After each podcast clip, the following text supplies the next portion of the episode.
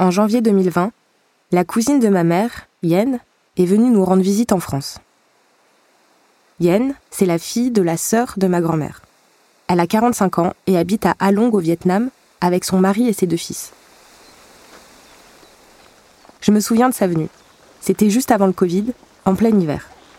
Tous mes oncles et mes tantes avaient fait le déplacement à Sainte-Livrade. Ensemble, on est tous allés au cimetière communal. Il ressemble à de nombreux cimetières français catholiques, sauf qu'ici, sur les pierres tombales, on lit beaucoup de noms étrangers. Une grande partie des gens enterrés dans cet endroit viennent du camp. Je nous revois tous debout autour de la tombe où sont enterrés mon grand-père et ma grand-mère. Mon oncle Raoul s'approche de la pierre recouverte de fleurs. Il dépose une assiette de fruits en offrande. Des bananes, des mangues, des pommes, des biscuits. Et puis à côté, il pose une bougie. Ensuite, Yann allume de l'encens et l'agite tout autour de la tombe. Dans le nuage de fumée, elle récite des paroles en vietnamien. Autour de moi, tout le monde semble être familier de ces rites. Pourtant, dans ma famille, on n'a jamais pratiqué ou parlé de religion. Je vois mes oncles et mes tantes très émus. Ils ont les larmes aux yeux, eux qui ont toujours été si pudiques. Et puis ma mère se penche vers moi et me glisse à l'oreille. C'est ce qu'elle aurait voulu, ma mère. Revoir sa sœur rester en Indochine. Yann et nous ici ensemble, 66 ans plus tard, ce sont les âmes des deux sœurs qui se réunissent enfin pour aller en paix. Je suis Alix Douard Sinoretti et vous écoutez le quatrième épisode de Vietnam sur Lot.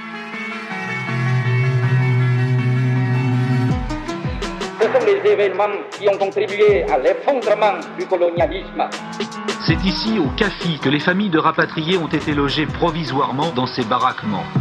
Ce camp-là est un monument. Bon, il n'est pas beau à voir, mais c'est un monument. On n'a aucun regard sur l'extérieur. C'est un petit peu un monde à part.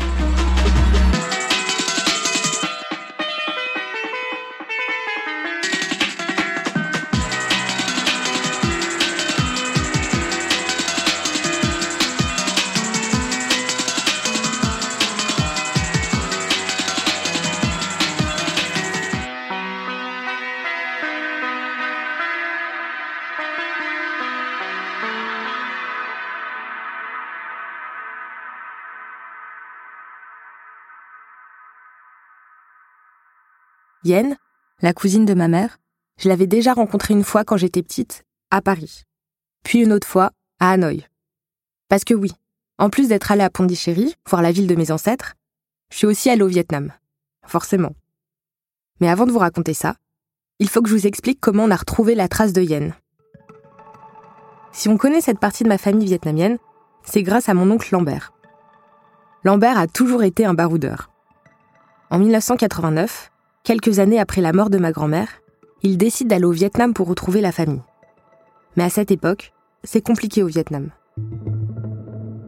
Après la guerre d'Indochine, qui se termine en 54, il y a eu la guerre du Vietnam avec les États-Unis qui a duré 20 ans, suivie elle-même par ce qu'on a appelé la troisième guerre d'Indochine et un conflit avec le Cambodge.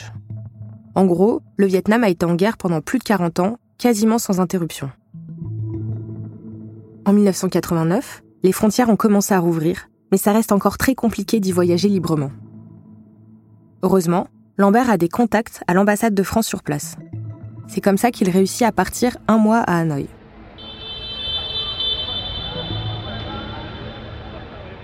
Pour retrouver la famille, il n'a qu'une seule piste, le nom du village de naissance de ma grand-mère qui est écrit sur le livret de famille. Dong Chun. Mais quand il mentionne le nom, personne n'a l'air de connaître. En fait, si personne ne connaît cet endroit, c'est parce qu'en remplissant le livret de famille en 53, l'administration française s'est trompée. Ils ont oublié de mettre les accents. Et en vietnamien, un accent, ça change tout. Par exemple, le mot ma, selon l'intonation, ça peut vouloir dire fantôme, ma, ou maman, mais, ou encore maïs, mo. Quand Lambert trouve enfin le bon village, il va voir le maire pour lui demander de l'aide. Le maire lui demande des photos de sa famille son adresse à Paris et de l'argent. Lambert s'exécute et il rentre à Paris. Et puis, plus rien. jusqu'en 1993, lorsqu'il reçoit une lettre en vietnamien. Il demande à l'un de ses amis de lui traduire et comprend que ce sont ses tantes qui lui écrivent. Dans cette lettre, il y a leur adresse au Vietnam. Alors Lambert s'envole pour les rencontrer.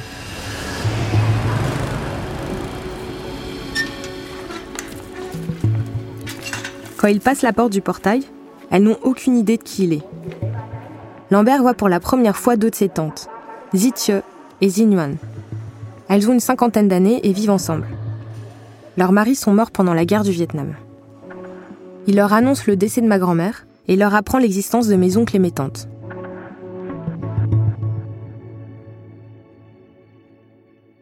En 2014, quand je décide d'aller faire un stage de trois mois au Vietnam, à 22 ans, mes grandes-tantes sont déjà décédées. Alors je contacte leur nièce, Yen. Trois semaines après mon arrivée à Hanoï, je lui écris un message sur Facebook. Et 20 minutes plus tard, elle est en bas de chez moi en voiture. Elle m'emmène au restaurant, et puis ensuite, on va se balader dans un centre commercial. Apparemment, c'est assez courant ici. On peut pas très bien communiquer parce que je parle pas vietnamien, et elle, elle parle ni français ni anglais. Alors on parle avec des gestes, ou chacune dans sa propre langue, sans que l'autre comprenne. En me baladant avec elle, j'imagine ce qu'aurait été ma vie si mes grands-parents n'avaient jamais quitté le Vietnam. Et je pense à ma grand-mère, à ce qu'elle a dû ressentir en quittant ce pays pour toujours.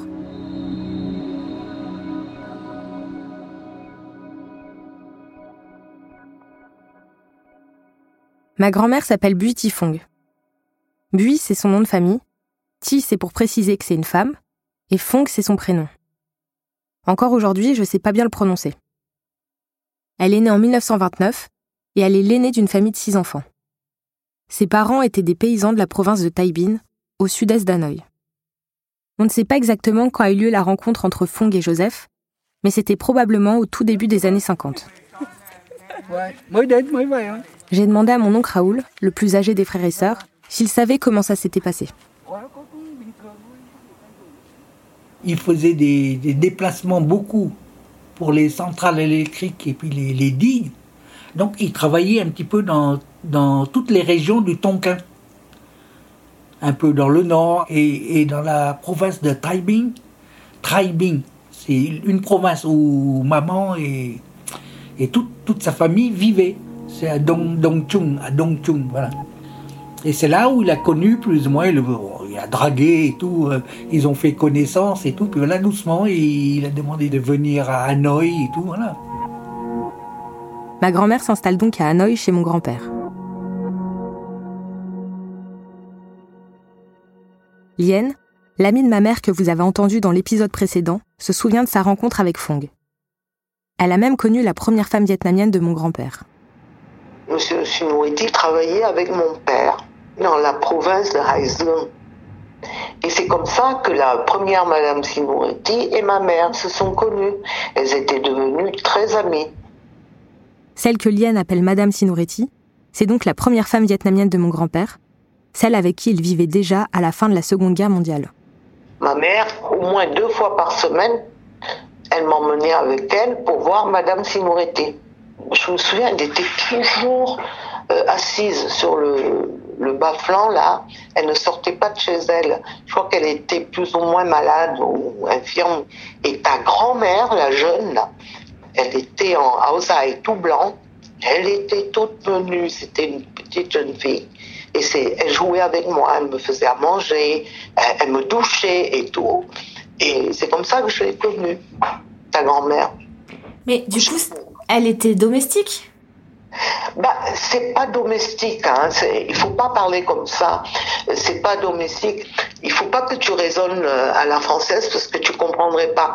Et la dame, comme elle était, je pense, hein, je suppose que c'est ça, comme elle était un peu dépendante et elle s'ennuyait toute seule à la maison, on a pris une jeune fille pour s'occuper d'elle, pour lui tenir compagnie. C'est une dame de compagnie. Voilà. C'est une dame de compagnie de, de la dame. Une dame de compagnie. Ok. Après avoir parlé avec l'ensemble de ma famille, cette histoire n'est toujours pas très claire. Mais je pense qu'il faut que j'accepte que ça le sera jamais. Ce que je sais, en tout cas, c'est qu'après le décès de cette première épouse vietnamienne, qui n'a jamais pu avoir d'enfant, ma grand-mère est tombée enceinte et Raoul est né en décembre 1952. Et puis Fong et Joseph se sont mariés un an plus tard, le 28 novembre 1953. Je me demande ce que ça représentait pour elle, une femme vietnamienne d'origine paysanne, d'épouser un Français. Surtout en pleine guerre d'indépendance. Parce que oui, on est en 1953 à ce moment-là, et ça fait quasiment sept ans que la guerre d'Indochine fait rage. Vous vous souvenez dans l'épisode précédent? Je vous ai parlé de l'insurrection d'Hanoï fin 46, qui marque le début de la guerre d'Indochine. Village incendié, tireurs pris les armes à la main et dont certains sont adolescents, maisons ruinées. Tel est le triste spectacle qu'offre la campagne autour de Hanoï.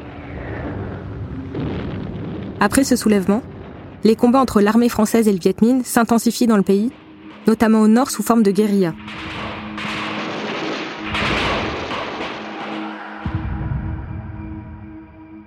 Comme me l'explique Alain Ruscio, c'est le général Giap qui dirige les troupes du côté Viet Minh.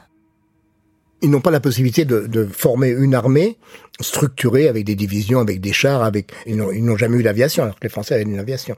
Donc il faut qu'ils fuient le combat et qu'ils procèdent par embuscade des embuscades meurtrières d'ailleurs, très très bien organisées, parce que le général Diab s'est révélé vraiment un, génie de l'organisation.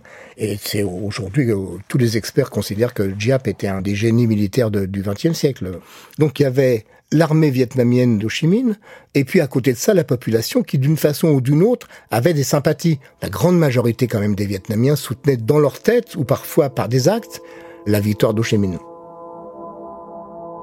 La France, elle, envoie des troupes en renfort. Il ne s'agit pas d'appelés qui font partie du contingent, mais de soldats de métier et de volontaires. Parmi eux, il y a un jeune militaire de 22 ans, Jean Douard, le père de mon père, qui s'enrôle en 1947. Qui sait, mes deux grands-pères se sont peut-être croisés en Indochine. Mais ça, c'est encore une autre histoire.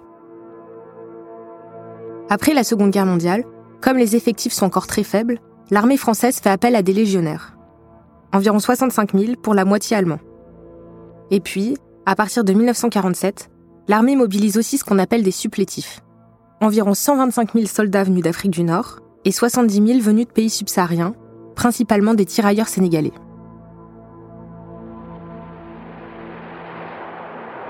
Pendant les premières années de guerre, la France domine les combats. L'armée dispose de moyens logistiques puissants et contrôle les principaux axes de communication. En face, les guerrilleros du Viet Minh sont beaucoup moins équipés. Malgré leur pratique de l'embuscade dans les régions montagneuses du Nord-Vietnam, ils perdent de nombreux hommes. Pendant ce temps-là, Joseph reprend son travail dans les travaux publics à Hanoï. Désormais, toutes ses missions sont orientées vers l'effort de guerre français. Mais il n'est pas témoin du conflit au quotidien. La guerre, là, ça se passe pas à Hanoï. Hein. Les Viet Minh, c'est le maquis, c'est dans la jungle. Alors nous, à Hanoï, euh, on continue la, vie coloniale. Il n'y a, y a aucun souci. On a vécu tout à fait normalement. Mais tout, tout se passait en fait dans les régions un peu à la frontière chinoise. Il n'y avait pas de guerre déclarée en ville. Moi, quand on m'a parlé pour la première fois de la guerre d'Indochine, je m'étais imaginé une guerre avec un front, des tranchées, une mobilisation générale. En fait, les combats étaient disséminés. C'était des attaques surprises, des accrochages, parfois des gros combats, puis des périodes d'accalmie. Dès 1948, Joseph est envoyé à Haizyong pour assurer l'entretien de ce qu'on appelait la route coloniale 5, une artère stratégique allant de Haiphong sur la côte à Hanoï dans les terres, notamment pour permettre le passage des convois militaires français. Je me souviens de lui comme ça, il avait le short anglais long, euh, tu sais, euh, en gabardine là. Il avait des chaussettes blanches hautes avec des chaussures noires bien cirées. Alors ça attrapait plein de poussière et il avait le casque colonial blanc. Et il avait une, chemise, une chemisette, tu sais, avec une pochette, comme les sahariennes, là, un peu. Ah, il était chicosant. Il était surveillant de travaux, là, oui. C'est pour ça qu'il avait même euh, un genre de cravache. Ah ouais? Oui, non, mais c'est pour faire, c'est pour compléter le, costume. Hein. Il, il n'a jamais fouetté personne. Rassure-toi, il était trop gentil. Je lis quand même dans son journal que les travaux qu'il supervise sont exécutés par des prisonniers vietmines des centaines de prisonniers. Joseph continue les chantiers dans le Nord-Vietnam, souvent sous la protection de l'armée française. Et puis en 1950, il y a un tournant dans la guerre. Le rapport de force bascule et le Viet Minh réussit à s'imposer face à l'armée française. Alain Ruscio me raconte ce moment décisif. À l'extrême nord du Vietnam, il y a une ville qui s'appelle Cao Bang. Un peu plus au sud, il y a une ville qui s'appelle Lang Son. Et entre les deux, il y a ce qu'on appelait à l'époque la route coloniale numéro 4. Cette route coloniale 4, c'est celle qui va de la mer à la frontière chinoise. Cette route coloniale va être un lieu d'une embuscade monstre de la part de l'armée vietnamienne contre l'armée française, et l'armée française va connaître sa première défaite.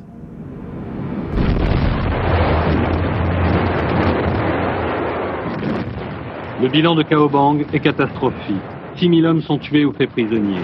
Avec l'abandon de la zone frontière avec la Chine, la France perd ce jour-là toute chance de gagner la guerre. Pour comprendre pourquoi le rapport de force s'inverse, il faut s'intéresser au contexte international. En fait, ce qu'Alain Ruscio m'explique, c'est que la guerre d'Indochine, c'est un front de la guerre froide. La guerre froide, c'est cet affrontement idéologique qui débute à la fin de la Seconde Guerre mondiale avec d'un côté les États-Unis et leurs alliés anticommunistes, et de l'autre l'URSS et ses États satellites pro-communistes. En octobre 1949, euh, Mao Tse-tung proclame la République populaire de Chine, qui est donc un, pays communiste. À cette époque, la Chine va devenir l'allié du Viet Minh, et évidemment, à partir de ce moment-là, il va y avoir du côté du Viet Minh une aide chinoise, et du côté français, une aide américaine. Pour une raison très simple, c'est que nous sommes à cette époque au pire moment de la guerre froide, au moment où certains euh, craignent même une nouvelle guerre mondiale. Donc euh, l'idée euh, des Français et des Américains, c'est de refouler le communisme. Ho Chi Minh n'est plus un nationaliste à leurs yeux, c'est devenu seulement un communiste. Et donc, qui dit communiste doit être absolument éliminé. Et donc, la guerre d'Indochine va devenir une sorte de parcelle de la guerre froide.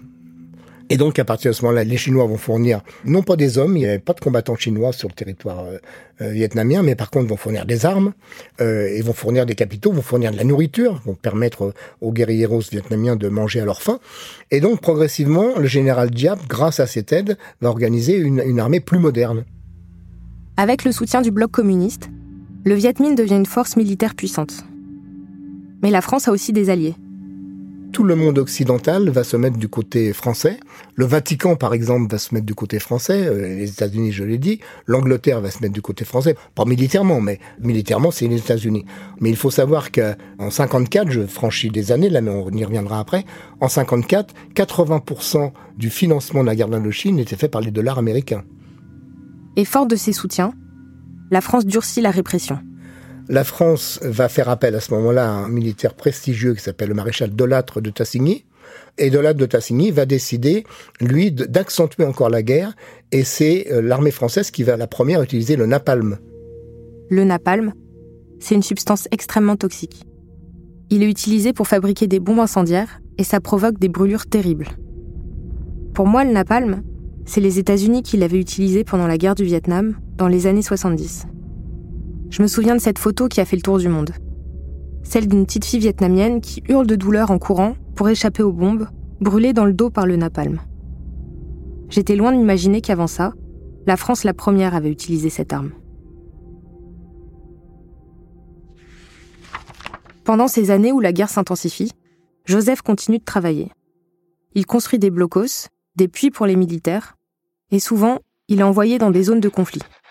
Le 8 janvier 1952, mon chantier est bombardé par erreur. Le 4 juin, je suis atteint par un obus qui a éclaté près de moi. Le 4 octobre, je suis arrêté par le Viet Minh, condamné comme prisonnier de guerre pour être amené ensuite comme otage à Thanh Hoa.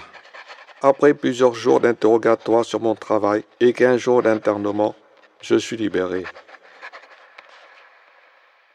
Cette année 1952, pendant laquelle Joseph subit ces violences, c'est aussi celle de la naissance de Raoul, donc. Après sa naissance, Joseph est affecté à Haiphong. La famille part s'installer là-bas, et ma tante Marie y naît un an et demi plus tard. La famille ne remettra plus jamais les pieds à Hanoï.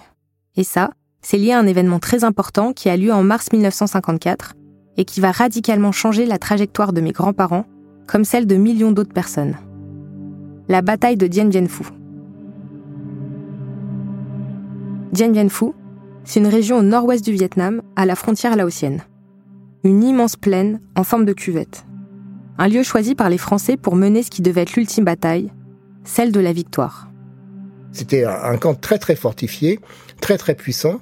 Comme il y avait tout autour du camp des collines et que les Français étaient absolument persuadés que les Vietnamiens ne pourraient pas hisser des canons jusqu'en haut des collines, que les colonnes de Vietnamiens qui se dirigeaient vers Dien Bien Phu seraient de toute façon visibles pour l'aviation et seraient bombardées. L'idée c'était de couper la route du Laos aux troupes du général Giap et encore une fois de les attirer dans ce camp ultra puissant. On disait même casser le Viet Minh, c'était l'expression qui était utilisée à l'époque il y a eu des centaines de kilomètres de tranchées creusées. Vraiment, la guerre populaire, à ce moment-là, c'était pas seulement un slogan. Il y a eu des milliers de Vietnamiens qui ont amené les armes, les munitions, les vivres. Et au fur et à mesure que les Vietnamiens s'approchaient du centre de la cuvette, ils ont bombardé la piste d'aviation qui est devenue inutilisable.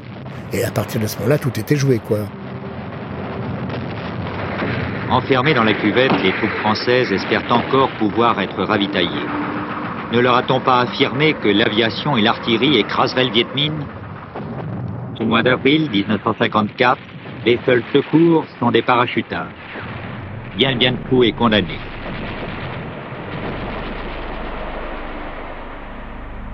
Les Vietnamiens ont finalement réussi à entrer euh, jusqu'au quartier général du général De Castres qui dirigeait Dien Bien Phu euh, le 7 mai 1954 avec une photo célèbre avec le drapeau Viet Minh qui flotte sur le, PC de français. Et donc à partir de ce moment-là, on peut dire que les Français ont enfin compris, avec tellement de retard et tellement de morts, euh, ils ont enfin compris que la guerre d'Indochine était perdue, donc la négociation a pu commencer. À travers les mots d'Alain Ruscio, je comprends que Dien Bien Phu est une raclée militaire reçue par l'armée française de la part d'un peuple de colonisés. Je me demande si la honte de cette défaite n'est pas à l'origine du silence qui entoure la guerre d'Indochine. Quand on regarde toute l'histoire de la colonisation, des décolonisations, il n'y a pas eu beaucoup de défaites des armées blanches, entre guillemets, face aux armées de couleur, entre guillemets. S'il doit y avoir une honte, c'est pas celle des militaires. Euh, les militaires ont fait ce qu'ils ont pu, ils allaient là où on leur demandait. Je crois que la honte doit atteindre ces dirigeants français qui n'ont absolument rien compris à l'éveil des peuples, qu'on appelle les peuples de couleur, et à la décolonisation. Ils n'ont rien compris à la décolonisation. Donc euh, ça, c'est important. Et d'ailleurs, dans le monde, enfin en particulier dans les autres colonies françaises, Dien Bien Phu a été salué comme une victoire des peuples colonisés. La défaite a un retentissement mondial. Pour la première fois, une guérilla indépendantiste privée d'aviation a vaincu l'une des grandes puissances occidentales. Sur toute la planète, ceux qui luttent contre le colonialisme ont les yeux braqués sur l'Indochine, ou plutôt, désormais, sur le Vietnam. Au final, la guerre d'Indochine aura provoqué la mort de 500 000 Vietnamiens et de 100 000 soldats de l'armée française. Ça en fait l'une des guerres décoloniales les plus meurtrières du XXe siècle.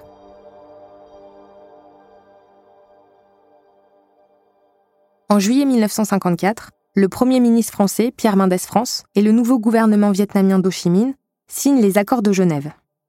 Ces accords prévoient un cessez-le-feu et un compromis va être trouvé pour garantir la paix. Le Vietnam est alors coupé en deux. Le nord du pays sera dirigé par le gouvernement communiste d'Ho Chi Minh. Le sud par un gouvernement pro-français et pro-américain qui souhaite à tout prix continuer la lutte contre le communisme dans la région. À la suite de ces accords, la population est libre de circuler dans ce nouveau pays. Les gens peuvent choisir s'ils veulent vivre dans le Vietnam communiste d'Ho Chi Minh ou fuir dans le sud. Il y a quand même beaucoup plus de Vietnamiens qui ont eu peur du communisme et qui sont partis vers le sud, et en particulier les populations catholiques. Il y a beaucoup de populations catholiques euh, qui ont fui. Certains disent qu'ils ont fui des persécutions, d'autres disent qu'ils ont fui une menace et qu'ils sont en général réfugiés dans la ceinture de Saigon. Excusez-moi, votre famille est catholique? Ah oui. Oui, d'accord. Oui, oui, des catholiques de Pondichéry. D'accord. Alors, ce qui est certain, c'est que le, régime euh, communiste était un régime euh, athée et donc il n'avait pas une tendresse particulière pour le catholicisme.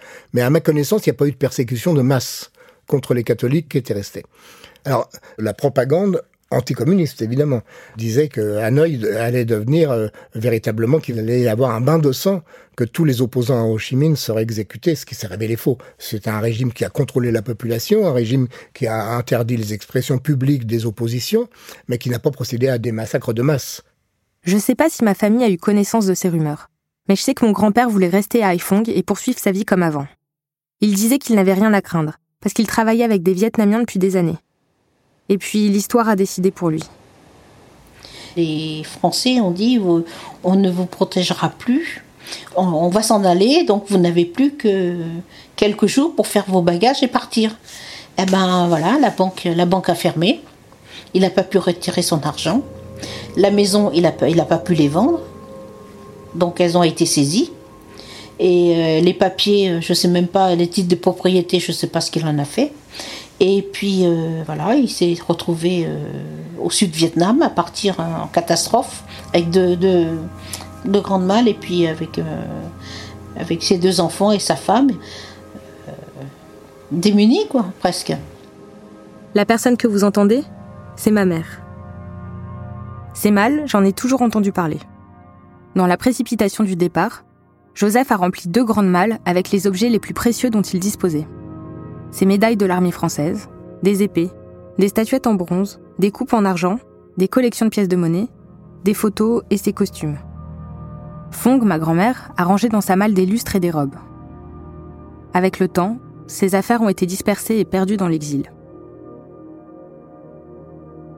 À travers le contenu de ces malles, je perçois tout l'espoir de mes grands-parents leur projet de recommencer une vie ailleurs, loin du chaos de la guerre.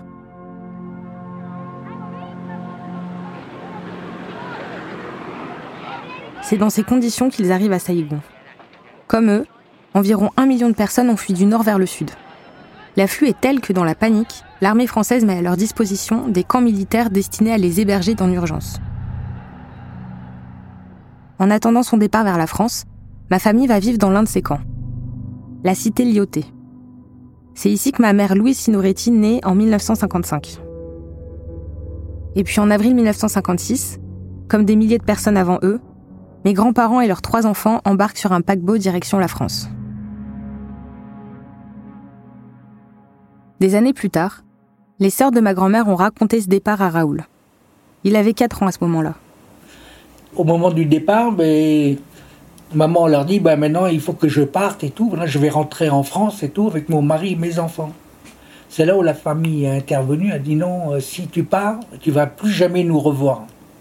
Parce que la distance est trop longue et, ça ne sera pas possible, on ne te verra plus jamais. Il vaut mieux que tu restes avec euh, tes enfants et reste avec nous, parce qu'après ça sera fini. Puis elle a dit non, non, je ne peux pas, euh, c'est mon mari, je dois le suivre quand même. C'est douloureux, mais c'est comme ça. Elle est partie. Joseph, Fong, qui est enceinte de son quatrième enfant, Raoul, Marie et ma mère, montent à bord d'un grand paquebot blanc, avec une coque noire, des canaux de sauvetage amarrés au ponton, de vieux bastingages et une grosse cheminée, comme le Titanic. Ma mère n'avait qu'un an au moment de cette traversée, et à part une peur bleue de l'eau, elle n'en a rien gardé. Mais j'ai voulu aller voir quelqu'un qui avait encore des souvenirs, ça va toi? Ça va, ça va. Pas trop dur les quatre étages? Jeune encore, ça va. Ça, c'est Marie-France, une vieille connaissance de ma famille qui a vécu au CAFI. Malgré ses 80 ans, elle a une force de vie incroyable. Son histoire, c'est celle d'une petite fille née en Indochine française, d'une mère vietnamienne et d'un père français d'origine sénégalaise, venu renforcer les rangs de l'armée pendant la guerre. Alors, je suis née à Hanoï en 1942, 25 mars 42. Et donc, j'ai vécu euh, jusqu'à l'âge de 5 ans. Et ensuite, nous avons déménagé à Haiphong, qui est le principal port euh, du Nord Vietnam. On a quitté Haiphong, j'avais 14 euh, ans. Donc, c'était la débâcle. Hein. Je savais qu'on devait partir. Je savais que les Viet Minh n'accepteraient pas de voir des, des euh, métis rester dans le pays. Et dans ma tête, je me suis dit, ben, ils vont nous attraper, ils vont nous emprisonner, comme les Français sont partis, ils vont nous tuer. C'était ça. On était perturbés de ce côté-là. Alors, nous avons embarqué dans la soirée sur le Paolo Toscanelli. C'était un bateau immense. Et je me souviens que la nuit où j'ai dormi dans ce bateau, bon, il, était encore quai. J'avais très mal dormi parce qu'on était les uns sur les autres. Alors, bon, le peu que j'ai dormi, vers le matin, j'ai entendu la sirène du bateau. En pyjama, j'ai vite grimpé sur le pont. Et là, j'ai vu le bateau quitter le quai. Et j'ai dit, mon Dieu, mais je ne reverrai plus jamais mon pays. C'était ça. Ça, c'était très très dur. Alors que j'avais une joie de partir en France, je n'attendais que ça. Et j'ai dit, mon Dieu, mais je ne reverrai plus jamais mon pays. Quand j'ai vu le bateau quitter le port. Rien que d'y penser encore, je suis... Euh, ça me fait quelque chose. On a mis donc 27 jours de bateau. Et euh, la vie menait son train-train. Il y a eu un mariage, une naissance sur le bateau et deux de mes frères ont été baptisés. Alors, euh, nous passions des journées calmes, sauf les jours de tempête. Et durant la journée, quand il fait beau, etc., toutes les familles sont sur le pont, on s'installait avec des nattes, euh, et euh, ben, on, jouait ensemble, nos parents se reposaient, discutaient, tout ça. C'est une vie très calme sur le bateau. Mais joyeuse, parce qu'on était jeunes, hein, donc c'était l'aventure.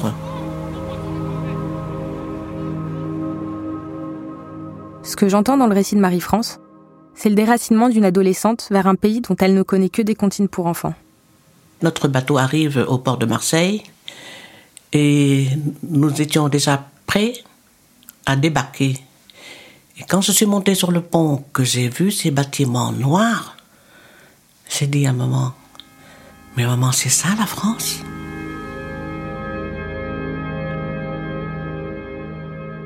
La suite de son histoire, c'est exactement la même que celle de ma famille. Ma mère, ses parents et ses frères et sœurs arrivent à Marseille le 15 mai 1956, après 21 jours de traversée. Que se passe-t-il pour eux après? Qu'est-ce que la France a prévu pour ces familles?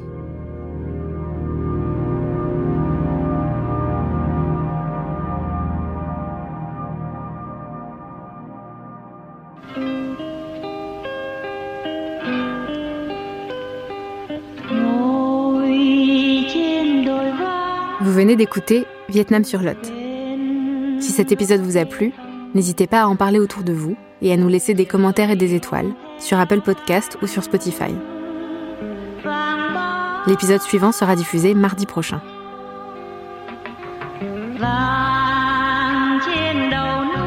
Vietnam sur Lot est une série originale de Paradiso Media, racontée par Alix Douard. La série a été écrite par Alix Douard, Adèle Salmon et Suzanne Collin. Le montage, sound design, mixage et la réalisation sont de Florentin Baume, assisté de Marek Panchaud. Suzanne Collin est productrice.